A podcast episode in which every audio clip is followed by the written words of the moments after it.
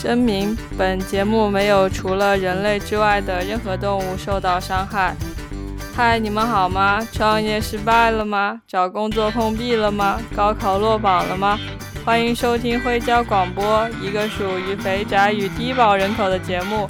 我是汽水服务员。这期节目我请到了好朋友桃子鸟人，一起来聊聊挥之不去的高考。欢迎桃子鸟人。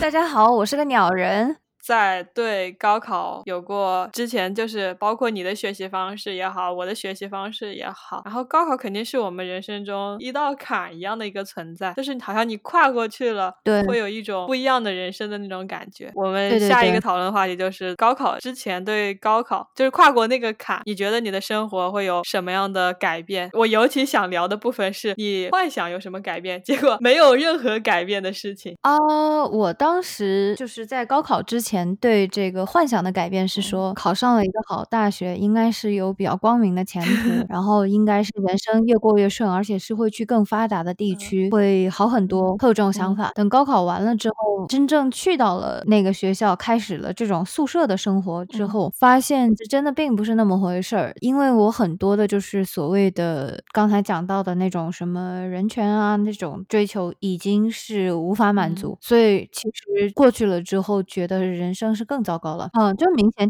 到糟糕。我们其实就像我这种，其实是就是在我在这个环境中的时候，我是不希望自己依然在这个很势利，然后非常听话的环境中。所以我跟你选择的是完全相反的道路，就是我选择去了武汉读书，就是我想离杭州、上海这样的地方越远越好。对，就是你对那个地方有所不满嘛？我其实我其实对对我们那个地方是有很大的不满的，但是高考之前有一。种希望是不好归不好，但是呢，呃，我只要以后出去了，就一切都会好。尤其是对于上海这种大城市，是有很好的很很多憧憬，就说我们那个小地方不行，但是上海很好啊，那其实上海什么都解决了。结果其实并不是，而且上海的好并没有完全满足我当时的需求，再加上毕竟当时不能住家里，要跟别人住一起，这个事情严重的影响了我的生活质量，所以其实。是有一个非常大的失落，快来讲一讲你悲惨的宿舍生活。宿舍的话，我觉得主要是我没有办法接受这生活环境里面有其他人，还有就是有一个比较不是很好说出来的事儿，就是我其实不能习惯那个叫什么蹲便啊。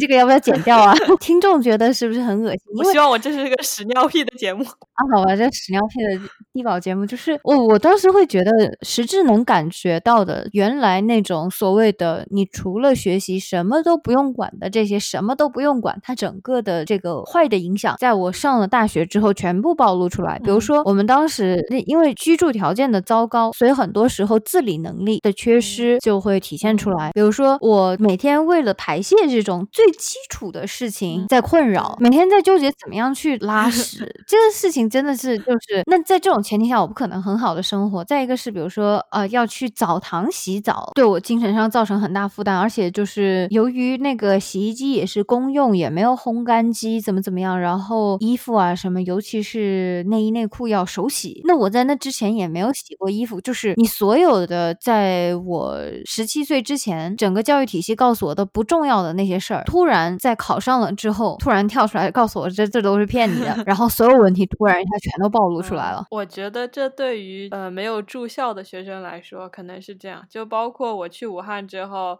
认识的一些武汉本地的朋友，他们也会有严重的宿舍不能适应的问题。但是像我这种，我大概是上初中开始就开始住校了，厕所的那种不适应，在比较小的时候就已经体会过了。就是那种公共场所，然后你又要去，我记得我当时初中的时候去洗澡，他那个澡堂都没有隔间，我们也没有隔间啊，都是敞的。跟我的好朋友把灯 关了，在里面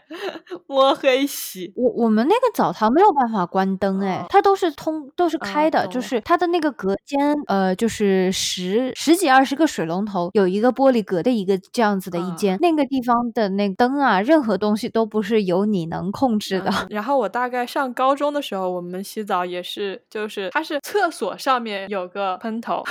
然后是两个隔间，是这样哦的一种，就是很逼仄的一种生活环境。然后大概是早上起来的时候就要把卫生搞干净，所以说在那种半军事的那种管理下，其实是比较能够适应这种集体生活的。对，所以我当时就是相反，因为我可能之前都是比较比较松散、比较自由的，然后呢，突然一下就发现这些事情一样都适应不了。还有就是觉得怎么说呢，空间里有那么多人，四个人，四个人一间，就觉得很不自在，然后整个人就完全没有办法像高中那样，就是说我来定一个我自己要干什么，呃，什么时间学习，什么时间那什么，就是是完全没有，整个人所有事情都被打乱了，然后也，完全就是学习啊什么的，完全一下子那下子就垮了，因为整个人就是突然就陷入了那种需要适应新生活？对，而且这种适应新生活已经是降低到一种就是崩溃的状态。我觉得我这个人对这个，就是我对生活水准是有一个就是所谓的及格线，我不要求很好的什么物质条件，但是就是基础的这些东西一旦满足了，好不好我无所谓。一旦他满足不了的时候，哦我这个人就会很崩溃。然后我大学就一直处于这个崩溃的这个状态。太惨了。这个很大程度上来源于原来他们在高考之前，人们所谓的你只要把学习管好了，其他东西都无所谓。其实不是无所谓啊，那后面是有所谓的。但是对于我们的，比如说高中的老师，或者说高中的学校来说，他们觉得你只要考上了一个好学校，对他们来说就是光荣的。至于你在那个好好学校过得好不好，你在经历什么，这个就跟他没什么关系了。而且其实我觉得你应该是属于还好的那种情况。对于很多就是想从一些比较县城的区域考到上海的学校的学生来说，还有一种非常大的那种自卑的心理压力。然后这个时候会各种各样的心理压力会让他们去通过一些购买比较奢侈的东西，就是去展示啊或者怎么样，会有这种啊、对，就是说，比如说家境啊，什么觉得自己可能家境算差的，或者怎么怎么样。我觉得我当时已经无暇顾及这些，就是其实不是会太注意这些东西了，因为这个需求层次已经降到最低了，就是吃喝拉撒这个就成问题，所以别人穿什么这个事情早就已经不对我是构成任何困扰了。就是我很不喜欢这种氛围，这种有点做作、有点虚荣的氛围。对我们那个学校的话，我当时感觉总体来说，你讲的这个事儿基本上不太存在。我觉得我们那边不管是上海本地的还是什么，绝大部分的人都是就还比较朴实。啊，那还挺好的。就是会能感觉到家境有差距，但嗯是互相来说呢，就是没有那种就是物质上的鄙视链。还挺好的。对，但是分化到后面的话，会有那种就是比如说混的好不好的这种鄙视链啊在里面，那是有的。但是对于穿什么啊什么的，好像因为可能总体来说家境比较一般的占多数，啊我可能属于那个就是中位数那种的，可能太有钱的不会上我们那种学校，所以当时不会体会到有这么大的那种差别。million. 啊，估计是大家都在好好学习了，也无暇顾及这种这种破事。呃，对，一大部分是这样子，再一部分就是可能本来由于我们那个学校的特质，所以总体来说淳朴嘛，还是淳朴的。而且也有可能是因为你没有接触到很多的上海本地人，就是这一块的本地人，是吗？还是我觉得本地人怎么说呢？就说呃，师范学校，啊所以大部分来说比较虚荣的或者怎么着的那种家庭的小孩儿，大部分都不会填志愿来这种地方。啊，确实，嗯，能来上这个的，多半以后也都是想当中学老师啊什么，多啊半人最后出去了也是当了老师，就混得好的嘛就留校顶多了，那也没有说有什么特别啊搞点儿那些搞点儿事情的那种人没有的，所以所以说真的是我我感觉是总体来说虚荣这种事情在这种特殊的学校里面是不太存在的。那还蛮好的。其实这些年我是感觉到，不管是对于外地的上班族还是学生，他的这种东西，他都是那种一直隐隐在窜动那种东西。这可能跟我会接触一些本地的这些比较势利的商人啊，这些家长是有关系的，所以我会有一个不好的观感啊。这是一块儿，再一个我觉得可能是说，本来是我们那个学校的性质不正常，因为不正常。我毕业了出来了之后，就会感觉到有这样子的，就是上班的时候会有这种感觉，而且这个就是一个非常普遍的现象，就是当时我们那会儿就是大部分人也买不起什么别的，就只能买一个好一点的牌子的包，怎么怎么样的就比包。到现在了，他们这些人还是这样子的，出来了之后就看人家的包是什么包，然后就是对这些事情特别看重。就这个事情，就是在我还比较小的时候就引起我不适的一件事情。我记得我在上初中，嗯然后有一个特别势利的小孩，然后他就还特别洋洋自得的和我说：“他说我看一个人，先看这个人的鞋。”然后我特别特别的莫名其妙，直到很多年之后我才想明白过来这是什么意思。对，就是我觉得就是空虚，然后就会去比较这个物质上的这些东西。我们当时本科的时候，因为我们那个学校的特质吧，所以当时能用上 iPhone 的都算是有钱的，就是有 iPhone、有 iPad、电脑是 Mac 的，就算是有钱的。那么大家会知道这个人啊挺有钱的，但是不会有这种攀比的意识，因为我们学校有很大一部分是家庭条件都是农村的，包是哪里买的？是学校后门的精品。店买的这种，没有不会有那种感觉，而且农村或者小城市或者是上海本地的，但是也就只想上一个，也就只想当老师，追求一个安稳的这些家庭的孩子来说，大家对这些东西的这个虚荣心总体来说不强啊。就是看到人家有这个东西，会觉得啊，当时因为 iPhone 刚出，就 iPhone 四吧，还是四 S，反正就是觉得，但是挺好的，是挺好的。但是呢，羡慕呢，可能有羡慕的成分，但是没有说谁会特别为了追求这些东西怎么怎么样。对，而且而且虚荣这个东西，其实在小镇里面有时候还更加严重一些。对，就是因为。其实虚荣是我觉得是一个人日子过得不好的一个非常重要的一个标志，就是因为日子过得真的很差了，所以他才会寄希望于就是把这些呃幸福寄托在这些无聊的这些物质的这些小东西上。他如果自己精神上、物质上总体来说都比较富足的话，他不会这样想，然后各方面呃也没有什么好满足的，然后就只能无聊的一天到晚去比这个比那个。其实我觉得对于就是对。对于这个高考的画面的部分，其实没有特别的巨大，我感觉。对，呃，不是高考，是他们不要告诉我这个其他事情无所谓。对对对，其他事情无所谓，这不 坑爹吗？明明有所谓，你不你逗我玩呢？真是。我是我是就是因为我是跟你选了一条不一样的道路嘛，然后我是希望去看一下这个，比如说比这些湖北这样的地区的这种情况，然后所以说我的心态是比较开放的，就是我不知道我面对的是。什么？然后我去的东西，但就是先走走看看。对对对，我不知道面，然后我就去看了一下，然后感受了一下这个地方，就是这种。但是比较画面的部分，就是我对于这个大学生活，对于大学的教育的质量，仍然是有期待的。就是我我在想，我可以原谅高中那一种完全不重视培养大家的思维，然后不培养大家的能力的教育。嗯。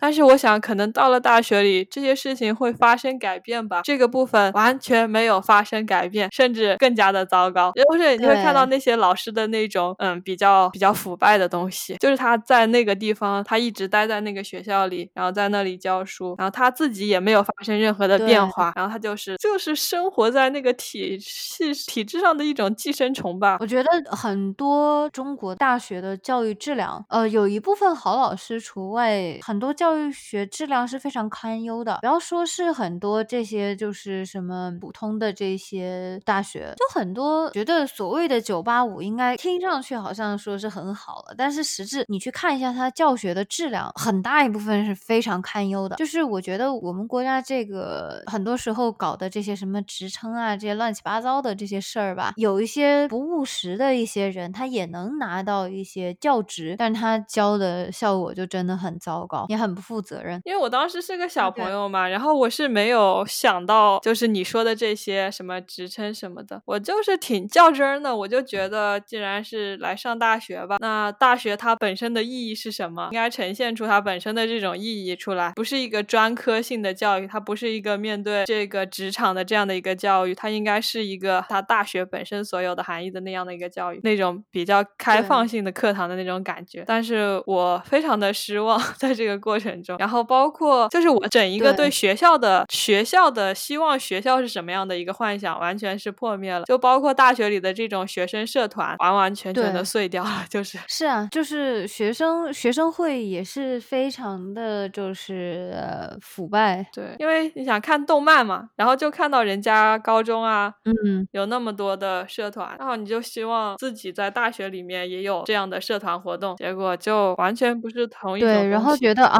可以锻炼你很多能力，其实完全不是。就是其实我觉得学生会真的是，就中国的很多学生会真的是大学里面的毒瘤，就是他们把这个社会上成年人这些所有不好的东西，所谓溜须拍马啊那些乱七八糟的，就是最不好的东西，它放大了，投射给了学生，而且他会告诉你这是最理所当然的、最正常的，社会上大家就这样这种东西。然后我觉得其实他们是浓缩了之后投给这些学生的。对，我觉得就是对于像我这样子，我一眼就能看出来你在你在胡扯的这种还算好。那对于有些他其实是没有概念的学生，如果说他是一个不咋地样的人，他就会觉得哇，那我以后就要这样做。如果他是一个还挺好的小孩，他就会觉得绝望啊，怎么会这样？我觉得大部分人都是属于那种你说的这两种情况，他要么是就是绝望了，要么就是他去适应，然后这样就把社会环境搞得很糟糕。就一开头就开了个糟糕的头，然后就不会有人说觉得这是不对的，不应该这样做，以后我也不要这样做，不要带这样的头，从我这里事情就不再这样发。结果他们把非常老的那一套东西都非常完美的继承下来了，简直吓人，就把最差的一部分传承下去，还发扬光大了。然后我们来聊一下这个，就是那种画面之后，后来就是因为承受不了这样的宿舍里的，然后这种东西，最后你就决定要去国外接受不同的教育，就是接受了对啊不同的教育的这种感觉，这种区别和国内的这种区别，可以聊一下吗？呃，区别我觉得就是教育它更多的是说培养一个人全方面的能力、全方位的能力，然后教学的水准也相应来说，当然老师肯定还是有好。有坏有差别，但是它相应的底线就会比较高，就不会像那种国内那种大家可以随意发挥。而且这边的话，我觉得整个社会的就是嗯学术能力不一定高，但是每个人就作为一个正常的社会人的这种各方面的，比如说情商、智商、各种各样的交流啊什么什么的能力，总体来说要比中国人要来的整齐。就中国人的话，我觉得因为我们统一化的培养的东西，除除了高考这个应试教育之外，其他东西都没有。而且在这个应试教育的过程中，有有很多人。都经历了跟我类似的这个过程，就是你把学习管好就行了，其他都没关系。所以说，你要综合看一个人的素质的话，那其实中国人的能力，就是说每一个人的能力，他的这个分布是非常的不均的。就比如说数理化啊，非常牛逼，其他东西擦桌子不会，扫地不会，怎么跟人说话不会，呃，怎么处理自己的情绪也不知道。但这边的话，就大家都比较平均，就是相相应来说，所谓的情商啊，什么该普及的东西都普及。急了，不一定谁有特别多么优秀，但是人们比较整齐吧。嗯，其实我自己的感受就是在这边，情商它是个挺恶臭的词语，它是在上级他要求你就是服从的时候，要求你不说出反抗他的话的时候，他会说你得有高的情商，或者说他会贬低你说你这个人情商低。我觉得这种区别，其实那个跟情商一点关系没有。其实那是一种对于潜规则的那种辨识能力，就是它是全部都是潜规则。就是刚刚你说的，你在澳洲，呃，就是在那边的生活，你能够体会到大家有一个全面的发展，就是嗯，包括作为社会人的能力，它是有一个很详细的规则那里在那里，只要你遵循这些基本的规则，对吧？就可以说能够有一个好的相处。但是在我们这儿的话，我们的一切规则，包括作为社会人怎么去相处啊，做这样做那样，它其实都是一种潜规则，有暗流涌动的东西，对，就挺可怕的。对对对，基调上来说就挺吓。吓人的。对对对，你不会想去，而且让人也很很很不愉快。对你不会想要去，就是我不会想要成为这边的一个，就是他们口中一个非常成功的社会人士。我完全不想要那样的一个人，就是我觉得就是一坨烂肉。对，对对对对对，就是以服从度为基准的那种，觉得不好。对对，一方面是服从度，一方面是油滑。对对对对对，圆滑，然后。谄媚啊，谄媚，对，然后还需要你在不同的时刻能够坑别人一把，好好往上走，就是踩着别人的头往上走。对的，反而那种好好做事情的，就是他好像很难发展，能够对啊，就放大了最最差的那部分。对，那些好好做事情的，由于他埋头在做事情，那些比较糟糕的东西他是不会去管的，导致他最后反而没有一个很好的发展，然后反而被别人说他情商低下或者怎么样子，然后觉得他的能。能力不够，虽然你刚刚有提到说，在那边作为社会人的能力，它有一个一个不同的这个起点在这里。其实他对于，比如说有一定的，比如说呃社交的上面有问题的人，他其实是比较宽容的一种状态。而在这边的话，如果说你没有一个，比如说虽然你在某一方面是有很突出的能力，但是你没有在他的那些潜规则的部分达到他的要求，或者说你没有强到能够强到粉碎他的那个规则的。状态是很难，就是有一个个人的发展的。要么大家就会对于不愿意服从的人，就说：“那你要够强呀，你不够强，那你只能服从。”就是会有这样的一种东西在里面。中国有这种精英主义嘛？你不是精英，你就那你只能怪你自己，谁叫你不优秀的，对吧？对弱势群体其实没有太多的尊重。比如说讲一个简单的事儿，我原来高中的时候，就是我们当时是按成绩排名，然后选位置，就是每次考了试之后，所有人站在外面按成绩第一名进来选，你可以选你坐哪儿啊。这样子，这其实是没有所谓的一个基础，就是大家值得尊重。再一个呢，是我高中基本上没有打扫过卫生，就是值日不是正常都是轮的吗？那为什么会没有打扫过卫生呢？因为这个成绩不好的人，他们会恶性循环，比如说老师会抓他没做作业，没做作业，然后他又得去给人家打扫卫生，呃，就是不是给人家打扫卫生，就是他得就他会被罚打扫卫生啊，比如说他抄作业被抓了什么什么什么的。但是这个就相当于他是一个恶性循环，就这些人成绩本。来就不好，然后你选位置的时候，他就一直被选在，就是最后留到他的时候，他就在最后一排，听听不见，看看不到，然后成绩更不好了，对吧？然后呃，作业各种事情，由于我们刚才讲的那种什么，在外面补课，上课我不听，然后作业不会做，也完不成，只能来抄，搞了半天呢，又被老师抓了，抓了之后呢，又被罚值日，恶性循环，也不会觉得说，哦，这个是不是老师的这种规定，或者学校的这种规定是不是不合理，是不是让这些这些人在。后面的就是强者越强，弱者弱者越弱这样子，他们也不会这样想，他们会觉得，哎呀，那怪自己孩子不争气啊。对，所以整个社会对，就是说都都很不包容。是的，其实我觉得，对于对于那些他真正的已经放弃了，然后变得非常的 废物的学生来说，其实他最后还挺好的，因为整一个家长啊、老师啊，对他没有那样的要求了。但是对于那些在中间挣扎的人，其实是非常的可怕的。其实大部分也不会放。放弃的，就是放弃的真的很少，而且放弃的他其实心里是有压力的，就像我刚刚描述的那个，他在这个生活上已经非常成功了，但是他依然在很多年之后都会觉得啊。我就是没有好好读书，其实他的能力已经远远超过那些中位的人了。是啊，因为中国多多少少有这种就是唯有读书高的这种心态，那种就是比如说做生意赚了很多钱的，但是学习不怎么好的，嗯，心里多多少少都还是会有你说的那种，就是哎呀，我如果当时能好好上学的话，是不是会不一样呢？都还会有这种想法的。对对，包括由于对于这些不同职业的不尊重，就导致了这个社会矛盾稍微有。有一点，有一点可怕。很多事儿其实都是，我觉得就是很多工作，他可能收入还行，但是他的社会地位就不高。然后有一些人，他在那个长期在那个环境之中，他的心态也会挺扭曲的。就是我都有遇到过这样的人，心态肯定会有点扭曲，因为长年累月得不到该有的尊重嘛。然后他就是对我这样，对我都进行了就是这种攻击。挺可怕，挺吓人的，嗯，是吧？就是我记，就是我不知道我有没有跟你讲过这个事儿，我不是老忘记带钥匙嘛，然后我想我干脆装个那个指纹锁算了，被锁住了，找人来给我先给我开锁，然后我就说，然后他就我当时我就一个人嘛，然后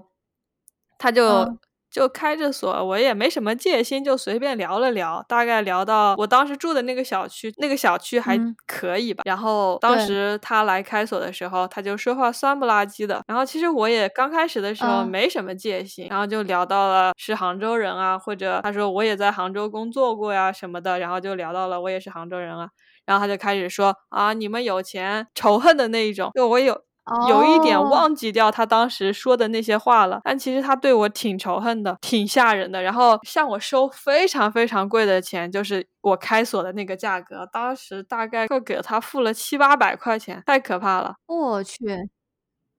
这么夸张？然后我看了一下这家店，它都是这样子的，就是。他收特别高的价格，而且他同时是这家，就是我在淘宝上叫的这个开锁服务嘛，然后这家店也是排在第一的那个店家。说明他们其实是挣的非常非常多，然后他们花了很多钱去买广告位啊什么之类的。其实他们是很有钱，然后我们也知道开锁的他是挺有钱的，但是他即便是这样子，他还是心里很对他很凶，很凶恶，很凶恶。就是我是我我这个人就是我也没有对就是底层的劳动者就是特别的那种什么，就是很和气的和人家随便聊聊，然后也没有什么戒心。对对对，结果他当时的那个整个人的状态就非常的糟糕，我都觉得哇，这种就是无缘无故的恶意，就是我可以理解有些人很，有些人他是很势利，他对这种开锁的、修下水管道的，就是颐指气使的那种说话态度，我觉得对方会生气也是正常的。对，就其实你挺正常一个人，但是呢，对方就是可能玻璃心了。对对对，就还挺可怕的这个时候。所以这也是就是这种教育，它本身对于这种职业的歧视啊，唯有读书高的这种状态，就是其实它是把每一个人都限制进去了，不管是你成绩差，不管是你最后你是有没有挣到钱，还是没有挣到钱，所有的人他都被这个东西死死的架在这里，对他都会反噬这个整个社会。我们来聊我们的最后一部分，就是因为有这样子各种糟糕的东西，不管是对于我们这种低保，还是对于那些特别优秀的人。来说，就是这种应试教育，就是施加在我们身上的这些东西，就是，但是你在过去的这么多年里面经历了这这么多，你采取过一些方式，就是突破了一些呃应试教育在你身上施加的非常深的那种影响。这影响其实就是我一部分能力的缺失，所以现在为了把这些能力提起来，就是需要花额外的精力去锻炼一些本来这边的普通人大家都会具备的。一些能力，比如说，比如说简单来说，打扫卫生，就这种事儿。正常的，比如说一个，我们讲一个非常宽泛的事情，就是所谓你怎么样独立生活。嗯，生活首先你每天包含了哪一些所谓家务，包含了什么事儿，嗯对吧？具体下来，比如说打扫卫生，打扫卫生指的是什么呢？对不对？什么是打扫卫生？就是讲起来觉得这个话好像很傻逼，但是你真正让你去打扫卫生的话，你是需要考虑的。比如说第一个流程是什么？第二个流程是什么？对吧？怎么？去做这些事儿，购买什么样的用品，什么叫做干净，什么是合适的频率，这些事情都是我原来都没发现，看到大人做过，但是你心里不会去觉得啊，这事儿跟我有什么关系。然后现在突然一下子独立生活了，你发现原来你把它放在那里，它并不会自己变干净，对吧？然后你就得，要么你就这么脏下去，要么你就得设置一个，比如说啊，每周什么时间打扫卫生，打扫卫生什么什么流程，怎么去管理这些事儿，然后包括这个吃饭，吃完了饭那个东西，对吧？那个。吃的这些盘盘子啊碗啊这些东西放哪儿呢？对吧？呃，洗碗机什么频率洗啊？对吧？这些事情其实讲起来啊，你说这么大人了讲这些，你是不是脑子有问题呢？听上去脑子真的有问题，但是事实上你去想一想，所有人，包括这边的白人，他也不是说他生下来就会的，他们只是在小时候一点点的把这些事情积累起来了。那么我现在看上去额外傻逼是因为什么呢？就是因为我原来这些东西是零。我记得我刚来的时候就是找打工，我去做过这种就是 babysitting 就。帮人家看小孩这样，然后有一天晚上呢，那个这个妈妈反正当时回来，她比较晚了，就是我每天是去六点到八点这段时间嘛，去看那个孩子，然后她就说他们要去什么地方，然后就让我把孩子带到路上来，然后上车坐车走，就她就不倒回去，她因为她不好停车，然后我当时就带那个小孩出去了，那个小孩出去的时候就没有穿鞋，我没有发现。这个事情，后来就被那个就是这个妈妈后来就是非常生气，为什么会出现这种情况？我觉得。就 是因为因为我们我我从小受到那种教育，我对照顾别人没有任何的意识，我只差可能自己没有穿鞋就出去了。所以你要让我看到别人没有穿鞋这件事情，真的就当时觉得非常的非常难，非常困难。然后由于这种常识性的缺乏呢，我在那个就是在这个那段时间的打工的过程中，大概带那个小孩带了可能一年吧，就慢慢慢慢慢慢意识到自己很多地方是很残缺的，在正常人看来是你是不是有病啊那种那种程度的那种感觉，这么夸张吗？有啊，就是你说原来我们我们在国内的时候，你数理化好了就行了，为什么要关心别人穿不穿鞋呢？别人不穿鞋关我有什么事儿？考这题吗？不考啊，关我屁事！我为什么会看到你有没有穿鞋呢？然后你真正走上社会的时候，发会发现，你哪怕不是做这种带小孩的工作，你哪怕做其他的工作，比如说你的办公桌丢的像屎坑一样乱七八糟，别人看了以后也会觉得怎么回事啊？这个人对吧？所以说，其实它这个影响是非常宽泛的。但是从应试的角度来说，我当时我高中的时候课桌也非常乱，垃圾满的到处，我当时也没有受到任何影响，因为高考的时候人家也不看你课桌，对吧？所以就很残缺啊，就是这些事情这么基础，这么这么这么简单，也不能说简单，就说非常基础的事儿根本不具备，因为在小时候彻底脱离了这个训练应该有的训练的机会。其实这个你说到这个，就是办公桌这么乱，因为我本人是那种平铺类型的人，就是我会是把东西摆的到处都是，但是我。我是从小就整理东西，但是我的整理频率就是，比如说一个礼拜整理一次的这一种，就是我是在自己探索说在整洁和脏乱之间有一个平衡的过程，然后有。对，但是我对，因为对生活质量是有那么一个要求的嘛。然后对于很多的一部分人来说，即使他们走上了社会，他们独立生活了之后，他们依然是一团糟的状态。哪怕再过二十年，他们四十多岁了，他们还是会这个状态，就是他们永远都不会意识到你说的这些，它是个问题。哦，对我就是这种状态。就我包括搬了很多次家，然后因为比较穷嘛，每一次搬的家可能说人家比较老的房子，然后就会发现，因为我会重新对那个房间进。行装饰嘛，就会贴墙纸啊，重新摆放啊，然后就需要对它的杂物进行一个大量的清理，然后你就会发现它里面的留下来的那个垃圾，简直就是历史的记忆。就是对于生活到了这样的一个状态，对，就一直就没人管，对，完全是一堆上一代、上上一代人留下来的东西，这些租客全部都不管，就好像他不是生活在这里的这个人一样，就视而不见了，这些东西就不会发现，对，就是这样一种状态。然后他们长期在这样的一种生活状态中，其实是可以改善的。就是他们其实并不是说他们完全生活的舒服，他们只是说没有意识到自己可以改善自己生存的环境的这样一种状态，然后觉得自己对根本就是无意识的，都没有发现这事儿本身不合适。对对对，然后他们会说，就更不要说去改。会说啊，我一直过着一种租房子过的生活，然后这不是我想要的生活，我想要去买一个房子生活。其实买了一个房子，也还是一模一样的情况，不是照样该乱乱吗？有什么差别呢？对对对对，这都是借口。其实愿意去收拾的人，就是知道怎么去收拾，知道怎么去规划的人。租房的话，他只是说，哦，可能不会买特别贵、特别高档的家具，就这点差别。但是你脏乱差，这个其实没啥关系。对对，租房就是很多年，就是这么多年，因为搬的太勤快了，大概有时候租了三个月就被房东赶出去了那种状态，自己辛辛苦苦装好摆好的那种，然后就会发现大家的这种生存的环境是挺恶劣的。我是在那种环境下，是就是我自己已经是一个挺乱的人了。就是书堆的到处都是，然后一个礼拜才收拾一次。但是他们的那种生活环境，我是完全接受不了，就是这种状态啊。对，有的时候会乱起来，就是说可能一年都不打扫一次。而且他们还会结婚生小孩啊。我觉得结婚生小孩在这种环境的 话，我觉得就有点太恶心了。因为其实我觉得退一万步说，你自己愿意怎么样，这个东西可能说跟你同居的人没意见，你们俩都觉得这样就真的就很棒了的话，那退一万步说，我觉得可能真的这样就对你们来。说真的很棒吧，这不好说。但是你把小孩放在一个这样子的环境的话，我觉得你不能假设小孩跟你们俩一样变态，就是你这样对小孩太不公平了。其实我觉得他们最后就是，比如说，其实我觉得你所说的就是这些基本生活的部分，是在于一个对自己的生活的责任感的部分。他们对于自己的生活其实是没有责任感的。这个时候，他们我觉得他们可怕的点不是他们把生小孩放在一个比较脏脏乱差的环境，而是他们对这个小孩没有责任感，这是很可怕的。对对对对对，这个就是说这件事情反映了他们的这个责任感的缺失，以后肯定会更恐怖的事情、更大的事情会发生。对我接触的还没有说到非常糟糕的地步的人群，但是如果那。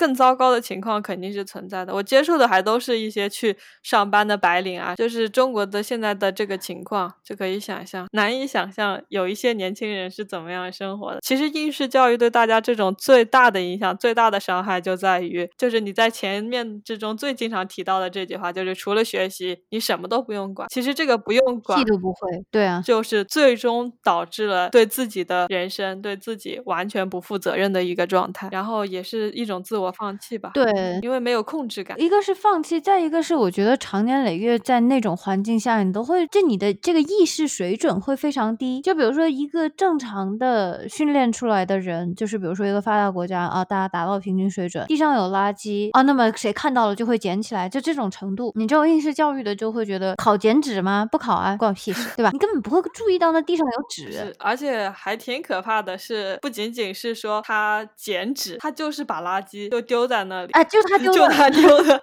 对啊，